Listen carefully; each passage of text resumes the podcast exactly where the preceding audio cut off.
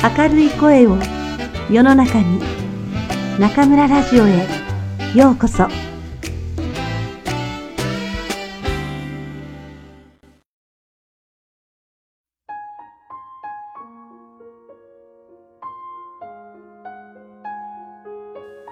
鈍感力渡辺淳一。ある才能の喪失。それぞれの世界でそれなりの成功を収めた人々は才能はもちろんその底に必ずいい意味での鈍感力を秘めているものです。鈍感それはまさしく本来の才能を大きく育み花咲かせる最大の力です。一般に鈍いということはいけないことのように思われています。実際あの人は鈍いよと言われるのとあの人は鋭いよと言われるのでは天と地ほどの違いがありもし鈍いと言われた人が聞いたら劣化のごとく怒るでしょう。同様に鈍感と言われるのも明らかに否定的な意味として受け取られます。しかし鈍いという意味をもう少し広く身体的な面まで広げて考えるとそのイメージはだいぶ変わってきます。例えば今外で夕涼みをしていて露出していた二の腕を蚊に刺されたとします。この時 A 君は慌てて顔を叩き追っ払ったとしてもその後痒くてかくとたちまち赤くなって腫れ上がりそれでもかいていると皮膚がただれて湿疹になります。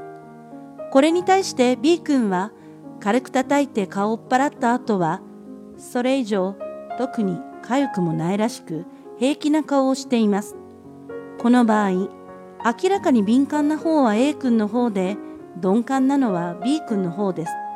無論これは蚊に刺されたかゆみに対してのことですが B 君の方が肌が強くて健康なことは誰にもわかります。一方の A 君の肌が敏感すぎて弱くて傷つきやすいことも明瞭です。要するに A 君の肌は敏感で鋭いを通り越して過敏ということになります。こう見てくると鋭いより鈍い方が上で優れていることがおのずと分かってきます。叱られてもへこたれない。ここで再び心というか精神面における鈍さというものについて考えてみることにします。まずここに一人の男性 K 君がいたとして彼はある会社に勤めています。会社で K 君はそんな優秀でもないがそんな劣ってもいない。いわゆる平均的なサラリーマンですがある時うっかりして仕事上のミスを犯してしまう。しかも悪いことにたまたま上司の虫の居所が悪くみんなの前でかなり強く叱られます。周りにいた仲間はそのあまりの激しさに驚きちょっとあの叱り方はひどすぎるんじゃない？と同情しさらにはあれでは落ち込んで明日仕事を休むのではないか？と心配します。ところがそんなみんなの心配をよそに K 君は翌朝いつもの時間に現れて昨日叱られたことなど全く忘れたように「おはよう」と笑顔で挨拶します。これを見て今まで心配していた人たちは思わず「おはようございます」と返事をしながらあんなに心配していたのにと何やら気が抜けてしまいます。こうした K 君をどう見るか。よく言うと、あれだけ怒られたのにほとんど響かず元気なのだからタフで立派ということになるでしょう。しかし同時に上司に厳しく叱られても響かない鈍いやつとも言えそうです。いずれにせよ、鋭いというか敏感でないことだけは確かです。これに対して別の N 君は同じように叱られても K 君のように気分の転換がうまくできず家に帰っても延々と考え一人で悩み続けます。それどころか俺はダメだどうにもならないやつだと自らを責め今更平気な顔をして会社に行けないと思い詰め翌日は休むかもしれません。さらにはそれが尾を引き、1日休んだのが2日になり、3日になり、ずるずる休むうちに会社を辞めることになりかねません。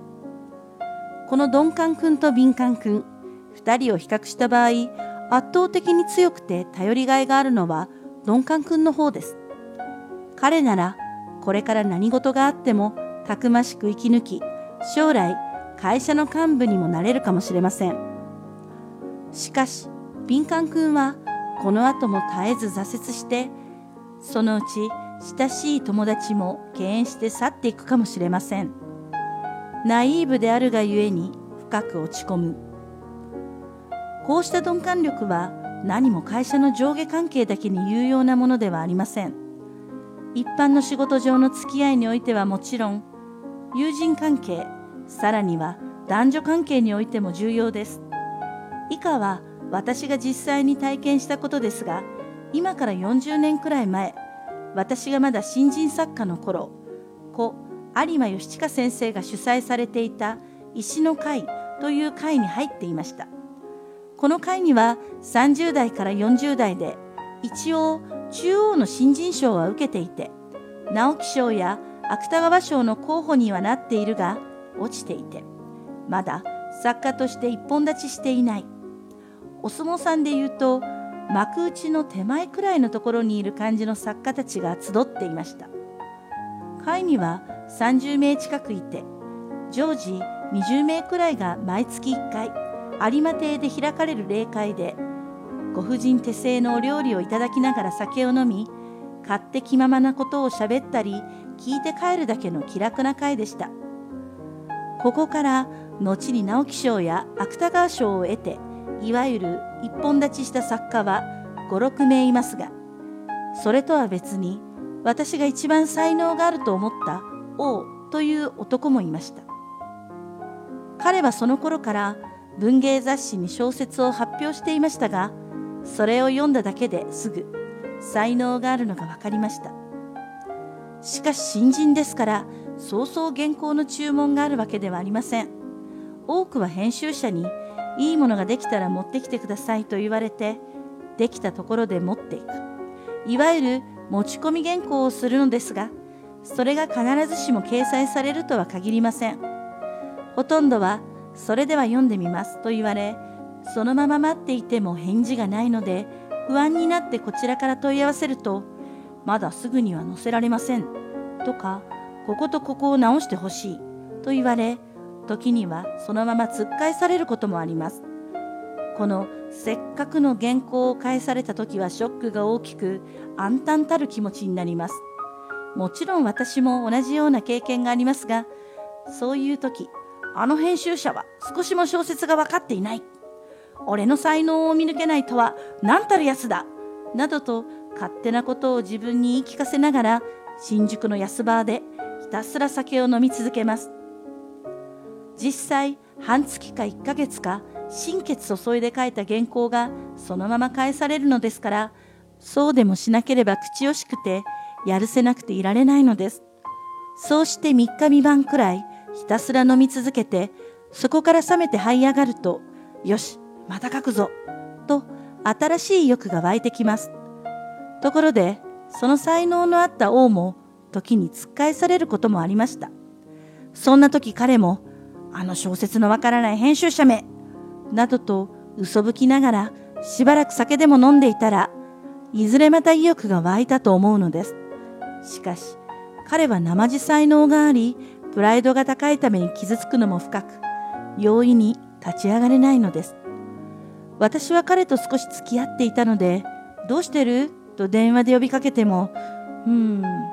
と元気のない返事をするだけで、さっぱり要領を得ないのです。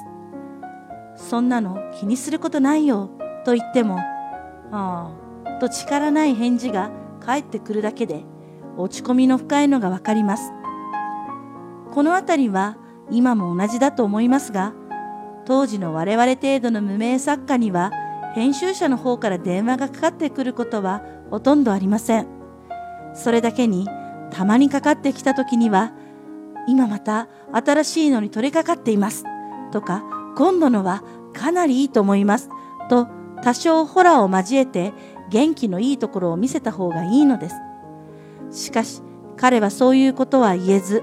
ただ暗い返事だけを繰り返したに違いありません。事実、私が彼のところに行ってみても、陰々滅滅といった感じで、髪をかきむしり、ため息をつくだけで、新しく書いている気配はありません。その時しみじみ感じたのは、生実家才能があり、自尊心の強すぎる奴ほど手に負えないものはないということです。そんなわけで、編集者の方から電話をかけても返事がはかばかしくない。はかばかしくないから編集者も電話をかけにくくなる。という悪循環を重ねるうちに肝心の小説も書けなくなる。こうして彼は次第に発表するチャンスを失い、数年後には中央の分断で名前を見ることもなくなり、やがて完全に消えていきました。鈍感力が才能を伸ばす。それ以来私は時々彼のことを思い返しました。それにしてもあんな才能のあった奴がどうして消えたのか。そんな時、いろいろ考えて最後にたどり着くのは鈍感力という言葉です。はっきり言って彼はナイーブで鋭くて傷つきやすかった。生実家才能があり、自分でもあると思い込んでいたので、一度傷つくと容易に立ち直れない。要するに文学的お坊ちゃまであったのかもしれません。確かに彼のような性格の男は順調に進み、周りがちやほやしてくれる時には、スイスイと伸びていくのかもしれません。そしてそのまま、もしかすると大スターになっていたかもしれません。しかし逆に、一度風向きが変わると、たちまち挫折する。そこからもう一度立ち上がって走り出す。そこに至るまでの気持ちの切り替えができず、回復が遅すぎて、結局チャンスを失ってしまう。ここで改めて思い返すのは、人間が成功するかしないかは、必ずしも才能だけではないということです。言い換えると、才能通りに成功するわけではないと言ってもいいでしょう。こう書くと、才能より運、不運とか、タイミングなのかと思う人もいるかもしれません。しかし、分断のような世界は、あくまで個人の力と才能だけで、運、不運などが通用する世界ではありません。そういう世界で、改めて何が必要かということになると、いい意味での鈍さです。無論、その前に、それなりの才能が必要ですが、それを大きくして磨いていくのは、したたかで鈍い鈍感力です。もし、あの頃の彼に鈍感力があったら、どれほど優れた作家になっていたか知れません。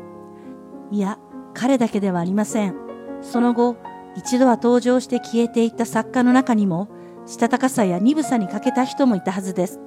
そしてこれは文学の世界だけではなく、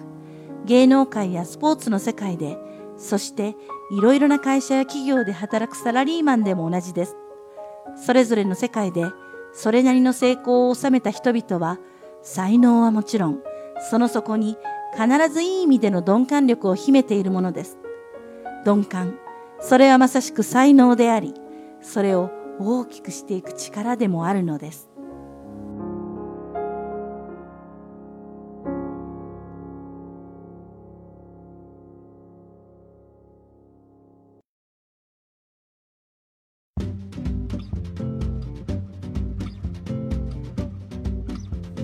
皆さんこんばんは。今夜も中村ラジオへようこそ。私は当ラジオ局のディスクジョッキー中村です。3連休の単語の節句が終わりまた忙しい毎日が始まりました。皆さん体の調子心の調子はいかがですか？テレビや新聞で梅雨入り宣言が出される日本とは違ってなんとなく梅雨なんだろうなぁと思う武漢の夏。私が住む大学の寮は100メートルぐらい先に何個何風があるせいか特に湿気が強いようなんです。暑さよりも肌がベトベトする感じが苦手な中村には少々辛い季節ですね。それでついつい冷房をつけてしまうのですが困るのは周りの人との体感温度の違いですね。ルームメイトであるくんくんはとっても痩せていて脂肪が全然ないんですが私にとって心地よい温度は彼女には低いようで長袖を着て寒そうにしています。くんくんが冷房病になってしまうのはかわいそうなのでエアコンは控えめにしてその代わり除湿機を買って部屋の湿気を取った方がいいかもしれません。ああ夏の準備もなかなか大変です。さて夏の準備といえば学生さんは月末には夏休みを迎える人も多いわけですが皆さん今年はどのような計画を立てていますか？私の学生に新学期になって夏休みにどんなことをしたか聞いてみるとあまりはっきりとした返事が来ないというか何もしなかったという答えが多いですね。もったいないな。ただでさえ短い人生のさらに短い学生時代に何もしないで過ごすなんてその時間を私にくださいと言いたいぐらいです。社会人になれば今のこのモラトリアムな時間がどんなにありがたいものだったかと身に染みてわかるはずです。でもそれでは遅いじゃありませんか？皆さん今年こそ何かに没頭する夏にしましょう。何をしたらいいかわからないなら夏休み中村と一緒に日本語に没頭しましょうよ。ぜひ武漢に会いに来てくださいね。中村教室で知り合った学生さんの中にははるばる遠いところから中村に会いに武漢に来てくださる方もいます。メッセージ交換よりもネット会話。ネット会話よりもやはり直接中村に会ってもっと日本語が上手になりたいと言ってくださいました。嬉しいじゃないですか。私は中国の日本語を愛してくださる皆さんの熱意に倍返しで答えます。せっかく一度きりのこの人生縁あって中国そして武漢に来たのですから自分が何をしたかわからないような人生を送りたくありません。何かを始める時にはリスクへの恐怖感や自分がこれからやろうとしていることが本当に役に立つかという不安が先に立つかもしれません。確かに何事も100%成功するということはありませんが何もしなければ100%成功しないんです。微信公众号やウェイボーで皆さんからいただくメッセージの半分ぐらいは日本語をどう勉強すればいいのかわからないというお悩みの内容なんですけど中村はっきり言いますね。悩みたいだけなら何年でも悩んでいてください。自分を変えたいのなら時間も知恵もそして必要ならお金もかけて文字通り一生懸命やりましょうよ。今すぐ。日本語学習を通してそのような不退転の態度を身につけられた人はその後の人生何をするにも本当の自信が自分を後押ししてくれると思います。必死に日本語を学びたいあなた。全身全霊で日本語を教えたい中村が心から応援しています。不安な気持ちになったら遠慮しないで中村にメッセージを送ってくださいね。できる限りお一人お一人にお返事をしていますが優しい言葉が欲しい人は甘口でカツを入れて欲しい人は辛口でと書いておいてくださいね。さあ6月も残り半分。期末試験も会社の棚卸しもいろいろありますが頑張っていきましょう。疲れた時には15分間のお休みタイムと中村ラジオ結構聞きますよ。それではまた次回。ここでお会いしましょう。おやすみなさい。